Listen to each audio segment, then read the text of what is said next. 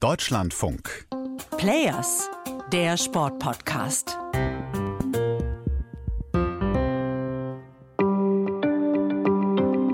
Hi, hier ist Raphael Späth aus der Deutschlandfunk Sportredaktion und wie ihr ja vielleicht schon wisst, bin ich momentan für die Fußballweltmeisterschaft in Australien und Neuseeland unterwegs. Für diese Folge war ich aber nicht etwa in den großen Städten dieser WM wie Sydney, Melbourne oder Auckland, sondern in Wyong. Das ist eine Kleinstadt mit etwa 4.500 Einwohnern, gut 70 Kilometer nördlich von Sydney. In dieser Stadt ist das deutsche Team untergebracht und bereitet sich da auf die Spiele vor. Marokko, Kolumbien und Südkorea heißen die Gegner in der Vorrunde. Am Montag beginnt diese WM dann auch für die deutschen Fußballerinnen. Und deshalb habe ich Sabine Mamic gefragt, ob sie Zeit hat für eine kleine Preview auf das, was aus deutscher Sicht bei dieser WM so ansteht. Sie ist Vizepräsidentin des Deutschen Fußballbundes, des DFB, und hat deshalb in Wyong natürlich mehr im Blick als das rein sportliche Abschneiden der deutschen Mannschaft. Frau Mamitsch, wir haben während der Europameisterschaft letztes Jahr schon mal miteinander gesprochen, während des Turniers damals aber über Zoom. Äh, das war noch ein bisschen komplizierter. Jetzt treffen wir uns hier in Person. Kann denn Wyong, was die Bedingungen angeht, mit London aus dem letzten Jahr mithalten? Ja, auf jeden Fall. Es ist jetzt aber anders, weil wir jetzt natürlich in einer ländlichen Region sind, nicht so in einem Stadtteil. Und es ist natürlich jetzt so, dass wir eher für uns sind. Wir haben das Hotel quasi gemietet und ähm, das ist ein Golfhotel, ist jetzt Golfbetrieb nebenbei, aber ansonsten ist hier nichts. Und da kann man sich natürlich noch eher besinnen. Äh, und wir werden sehen, ob es besser oder schlechter ist. Ich glaube, das ist genauso gut. Ähm, auf jeden Fall äh, ist hier die Stimmung super und das war in London ja auch nicht anders. Ja, sprich, die Bedingungen sind bereitet für einen weiteren Finaleinzug. Abzug. So ist es, genau. Ist das denn eigentlich auch das große Ziel, das man als DFB ausgegeben hat? Oder sagt man, solange es sportlich gut läuft und die Mannschaft sich gut präsentiert, sind wir zufrieden? Ich sag mal beides. Also natürlich haben wir selber uns als Ziel gesetzt. Wenn man Vize-Europameisterin wird, dann weiß man, dass man natürlich nicht tiefer stapeln will, sondern dann will man auch oben angreifen. Und das ist natürlich auch unser Ziel, da oben mitzuspielen. Und schön wäre es natürlich auch mit einem Titel nach Hause zu fahren. Das ist ja auch in unserer Strategie FF27 niederlegt, dass wir auch wieder Titel sammeln wollen. Und damit würden wir gerne beginnen in diesem Jahr. Und ähm, das Zweite ist, äh, dass seitens des DFB gibt es keine Vorgabe. Und äh, klar ist, dass wir ähm, das, was wir jetzt mitbekommen haben, die Erwartungshaltung, alle warten wieder auf ein Sommermärchen, äh, ist natürlich klar, dass der Druck ein bisschen größer ist, aber damit müssen wir umgehen und das ist eine neue Herausforderung und seitens des DFB wird man sich natürlich auch freuen, wenn wir auch mit einem Titel nach Hause kommen. Wichtig ist aber, dass die Mannschaft sich präsentieren wird. Äh, da bin ich ganz sicher. Ja, das ist ja ganz interessant. Wenn man vor dieser Weltmeisterschaft mit Expertinnen und Experten gesprochen hat, dann gab es einen Satz, der immer wieder gefallen ist, nämlich es wäre ganz schön, wenn es sportlich gut läuft, weil dann hätte der DFB endlich mal wieder ein richtiges Aushängeschild. Stimmt das tatsächlich? Braucht man die Frauen als Aushängeschild beim DFB? Also ich brauche äh, das nicht zu separieren. Ich finde, das ist vollkommen egal, ob die Männer erfolgreich sind oder die Frauen. Hauptsache, wir sind erfolgreich und als DFB will man in allen Bereichen erfolgreich sein, ob mit den Junioren, Juniorinnen oder auch mit den Frauen und Männern. Und von daher haben wir jetzt keine Sonderstellung, aber das ist jetzt das nächste Turnier, was ansteht. Und damit sind wir jetzt diejenigen, die an der Reihe wären, zu sagen, so, wir tun unser Bestes. Wir sind eigentlich bereit, dass wir starten können am Montag und wir wollen natürlich äh, alles dafür tun, auch den Titel mit nach Hause zu bringen. Es ist die größte Weltmeisterschaft aller Zeiten bei den Frauen, das kann man schon sagen. Die Fakten sind da. Es sind 32 Teams, acht Mannschaften zum ersten Mal dabei. Es ist die größte Weltmeisterschaft, auch an zwei Standorten. Ähm, kann es denn tatsächlich auch aus deutscher Sicht, gerade wenn wir jetzt auf den deutschen Markt schauen, die Anstoßzeiten sind jetzt nicht optimal, sage ich mal, für den deutschen Fernsehmarkt. Kann es denn tatsächlich aus deutscher Sicht auch die größte Weltmeisterschaft aller Zeiten werden? Das wird man sehen. Ähm, das hat natürlich auch damit zu tun, äh, wird das angenommen beim Publikum, dass vormittags die Einschaltquoten hoch sind. Äh, viele müssen arbeiten. Das ist ja auch alles fast in der Woche und äh, sind natürlich Ferien, fast jetzt in allen Bundesländern. Ich glaube, Bayern ist jetzt das letzte Bundesland, was startet. Und da kann ich mir schon vorstellen, dass Familien, die Fußball begeistert sind, sich auch morgens an den Fernseher setzen und sagen, komm, das ist mal unser Freizeitprogramm. Und es wird sicherlich auch abends eine Zusammenfassung geben, ähm, dass man da da nochmal eine Möglichkeit hat, auch zu schauen. Also das ist das eine. Und das zweite ist natürlich, ähm, dass so ein Funken rüberspringt. Ich weiß, viele sind auch im Fußballfieber und werden das auch verfolgen, ob äh, nun vom Fernseher oder medial, nämlich einen kleinen Laptop irgendwo aufstellen im Büro und das dann verfolgen. Also ich bin schon sicher, äh, dass es eine ähnliche Euphorie auch ausstrahlen könnte. Ich finde es ganz interessant, dass Sie die Familien ansprechen. Ähm, wir waren auch beim Eröffnungsspiel im Stadion und haben da sehr, sehr viele Familien getroffen, sehr viele Töchter vor allen Dingen, die begeistert mit glänzenden Augen äh, da gesessen haben. Ist das die Zielgruppe, die man erreichen kann und erreichen möchte bei dieser Weltmeisterschaft, auch aus deutscher Sicht?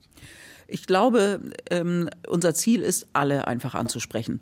Ähm, und im Moment ist es so, dass die Frauenländerspiele ein sicherer Ort sind. Äh, wir haben wenig mit Pyrotechnik zu tun und das ist, glaube ich, vermehrt auch das, wo Fa äh, Familien mit kleinen Kindern zurückschrecken, weil sie natürlich Angst um ihre Kinder haben. Und das ist im Moment unser großer Plusbereich, so dass wir natürlich auch sagen, ähm, das äh, ist etwas, womit wir punkten können und letztendlich wir wollen eine Euphorie aus äh, strahlen beziehungsweise auch erreichen und äh, haben dann natürlich das Ziel, alle äh, Menschen zu erwischen, äh, ob es nun Kinder sind oder Familien oder andere Gruppen. Und von daher freuen wir uns, egal wer einschaltet, Hauptsache alle sind dabei. Ja, aber wenn ich jetzt so länger drüber nachdenke, ist es im Nachhinein gar nicht so schlecht, dass vielleicht die Spiele aus deutscher Sicht eher morgens stattfinden, weil bei den Männern war ja oftmals so der Kritikpunkt, die Spiele fangen erst um 21 Uhr an, wie soll man da die Kinder irgendwie mitnehmen und erreichen? Ja, das könnte natürlich ein Plus für uns sein, was ich ja auch schon gesagt habe, dass wir gerade die Ferienzeit haben. Und das ist natürlich ein guter Programmpunkt. Äh, ich glaube, das erste Spiel ist jetzt 10.30 Uhr, also da sind alle mit dem Frühstück fertig, dann macht man halt Frühstücksfernsehen. Der FIFA-Präsident Gianni Infantino hat ähm, bei der Eröffnungspressekonferenz gesagt, die Verbände, die Nationalverbände sollen jetzt den Moment nutzen. Really my only message that, uh, that I want to get out here is um Seize the moment. Seize the moment. Wie versucht denn der DFB durch diese Weltmeisterschaft den Moment zu nutzen? Ja, mit all den Aktionen, die wir sowieso schon machen. Also wir, wir warten ja nicht auf genau dieses äh, Ereignis, sondern wir haben äh, das, was in der Strategie FF27 ja bereits schon beschrieben ist, dass wir äh, Parallelprogramme haben, um auch natürlich äh, Mädchen anzusprechen, zu fördern, äh, beziehungsweise auch für Vereine zu gewinnen. Gleichzeitig natürlich auch mit der Politik zu sprechen, dass die Kommunen gerade in Großstädten äh, besser vorbereitet sein müssen, dass Trainingsplätze geschaffen werden müssen, damit wir die ganzen Kinder auch auf den Plätzen versorgen können. Und äh, das sind so alles so wichtige Bausteine, die haben jetzt sind nicht abhängig von der WM, aber es hilft natürlich, wenn wir erfolgreich spielen, dann äh, ist ein größerer Druck auf Kommunen und Städte, so dass die vielleicht auch sagen, okay, da bauen wir doch noch mal einen Trainingsplatz dazu, so dass äh, wir Mädchen und Jungen einfach gleichzeitig bespielen können. Jetzt gelten die Nationalspielerinnen ja auch als Vorbilder. Ähm, vor allem für junge Mädchen, versuchen neben dem Sportlichen auch andere Zeichen zu setzen, laufen zum Beispiel auch schon lange mit der Regenbogenkapitänsbinde auf. Ähm, das war ja auch bei der Männerweltmeisterschaft letztes Jahr das große Thema, dass der DFB versucht hat, da mit der One Love Binde äh, aufzulaufen, was die FIFA dann untersagt hat. Jetzt vor dem Turnier kam schon die ganz klare ähm, Marschroute der FIFA. Regenbogen ist nicht erlaubt. Ähm, sind Sie im Nachhinein ganz froh, dass es jetzt schon vor dem Turnier so geregelt wurde? Ja, natürlich, weil sowas, so eine Diskussion braucht man nicht während des Turniers und von daher ist das einfach auch geklärt. Stattdessen gibt es jetzt acht Kapitänsbinden, die die FIFA zur Auswahl äh, gegeben hat den Mannschaften. Die deutsche Mannschaft hat sich für die Kapitänsbinde gegen Gewalt an Frauen entschieden. War das ein Statement, das auch äh, vom DFB so supported wird oder kam die Entscheidung nur in der, innerhalb der Mannschaft? Äh, da ja acht Kapitänsbinden zur Auswahl standen, ist natürlich auch die Sache, dass die Spielerinnen auch äh, damit konfrontiert wurden und die sollten entscheiden. Und die haben sich damit beschäftigt und haben letztendlich sich festgelegt. Und Alex Popp ist unsere Sprecherin in dem Sinne und die hat ganz klar gesagt, wir nehmen diese eine und mit der laufen wir auf. Gewalt gegen Frauen ist eins der großen Themen, äh, für die wir einfach auch sprechen wollen, beziehungsweise dass wir auch eine Sichtbarkeit schaffen wollen, äh, dass das angesehen wird wird und nicht weggeschaut wird und äh, dass wir die Möglichkeit nutzen, da auf dieses Thema aufmerksam zu, zu machen. Bleibt es bei dieser Kapitänsbinde oder wird es auch noch andere Aktionen geben während dieser Weltmeisterschaft? Ähm, es bleibt bei der Kapitänsbinde. Ich finde es ganz interessant, ähm, dass die FIFA dieses Thema Gewalt ähm, an Frauen auch so bewusst präsent gewählt hat, weil vor allem im Frauensport und auch im Fußball gab es ja jetzt zuletzt immer wieder Gewaltvorwürfe, auch was Mannschaften angeht, die jetzt an dieser Weltmeisterschaft teilnehmen. Gewaltvorwürfe gegen äh, den Verbandspräsidenten aus Haiti zum Beispiel, gegen den sambischen Trainer. Das sind ja Themen, die schon länger schwelen und die auch ähm, im Fußball präsent sind. Deshalb ist es dahingehend dann umso wichtiger, so ein klares Zeichen zu setzen? Ich, sicherlich spielt das auch eine Rolle, äh, einfach auch Zeichen zu setzen. Welche gesellschaftliche Verantwortung hat man denn als Deutscher Fußballbund und vor allem auch als Frauennationalmannschaft? In diesem Bereich natürlich eine relativ hohe. Ähm, wir wollen äh, keine Gewalt, egal gegen wen. Ähm, und dafür stehen wir, dafür stehe ich auch. Und wenn so etwas in unserem Team passieren sollte, dann würden wir sofort auch Schritte einleiten. Da bin ich sicher, dass also äh, das, was der Trainer da in Sambia, äh, also was ihm vorgeworfen wird, ich weiß es ja auch nur aus der Presse. Äh, ich kann es nicht kommentieren und ich werde es auch nicht. Aber wenn, wenn solche Vorwürfe in unserem Team sein sollten, dann würden sicherlich auch andere Maßnahmen gezogen werden.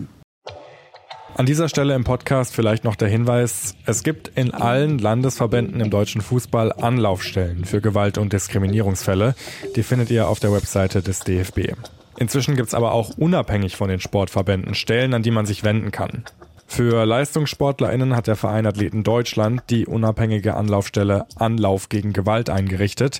Seit kurzem gibt's auch von Bund und Ländern die Ansprechstelle Safe Sport, die sich vor allem um physische, psychische und sexuelle Gewalt im Breitensport kümmert. Die Webseite dafür lautet ansprechstelle-safe-sport.de. Harter Themenschnitt. Ähm, Sie sind jetzt auch schon seit 20 Jahren mindestens 20 Jahren in den Verbandsstrukturen im deutschen Fußball aktiv, sage ich mal. Wir haben uns vor dieser Weltmeisterschaft in einem Podcast mit den Anfängen der Nationalmannschaft und den Strukturen des Frauenfußballs in Deutschland beschäftigt.